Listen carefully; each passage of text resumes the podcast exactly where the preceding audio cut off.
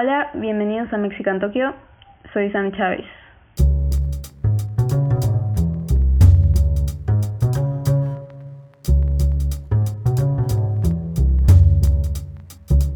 Gracias por estar aquí. Tengo algunas preguntas, pero antes, ¿me puedes contar más sobre tu proyecto? Bueno, básicamente el proyecto de Sam Chávez sale pues desde lo más profundo de mi corazón, de mis sentimientos. Yo saqué mis canciones con la finalidad de que la gente pues las escuche, pero más que nada se pueda sentir algo reconfortada con ellas y que sepan que no son los únicos pasando por pues, esas experiencias, sean buenas o malas. ¿Cómo fue tu primer acercamiento a la música? Bueno, mi primer acercamiento con la música fue en secundaria, me parece. Había un grupo musical, era básicamente como una banda. Y yo las primeras sesiones de esa banda me las pasé sentada en un rincón.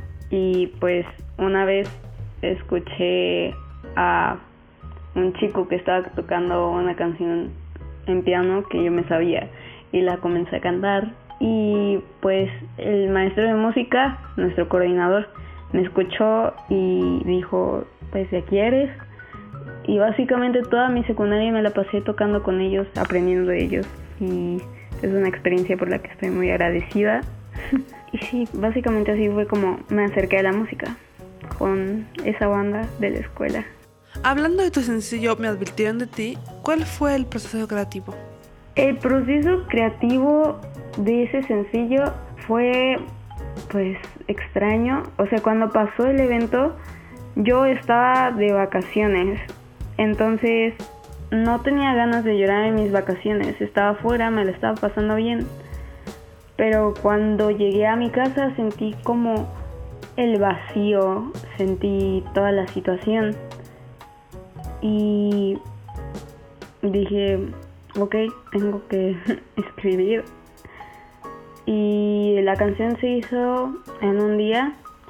Y pues el proceso de producción sí me tardó como un, un mes, creo.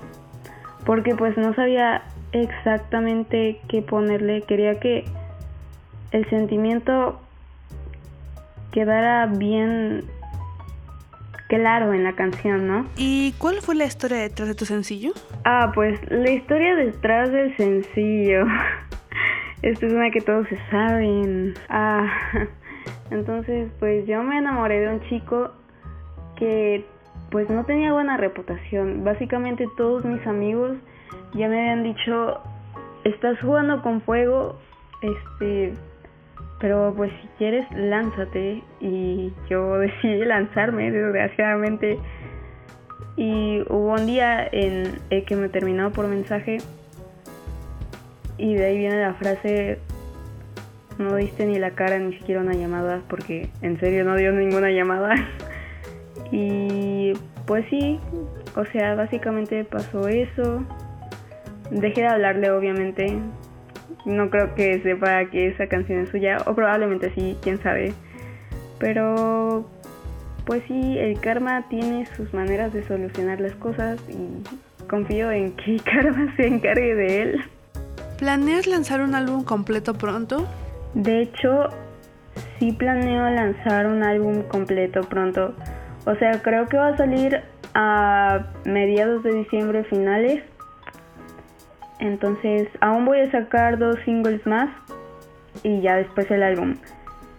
Entonces sí, esperamos que la gente lo reciba bien y pues estoy emocionada por sacarlo y mostrarles más partes de mí. ¿Cómo te ves en cinco años? ¿Cómo me veo en cinco años? Mm, quiero estudiar algo relacionado con la música, que es una ingeniería de audio. Entonces espero que en cinco años pueda colaborar con más artistas, quizás no cantando, pero escribiéndoles sus letras, ayudándoles en la producción y así. Entonces estoy emocionada, ansío verme en cinco años. ¿En dónde te gustaría tocar? Ah, la verdad me gustaría mucho, así externándolo hacia un futuro súper brillante, me gustaría mucho tocar en Pal Norte. y también en el festival Vaivén que se hace em, pues por Jardines de México porque he estado en uno de esos ah, obviamente de espectadora y pues está muy bonito todo la verdad me gustó mucho y pues sí básicamente ahí me gustaría estar quién sabe muchas gracias por tu tiempo Sam recuerden que pueden seguirla en todas sus redes sociales y escucharla en Spotify bueno, esto fue todo por la entrevista de Mexican Tokyo y pues tomen mucha agua. Cuídense.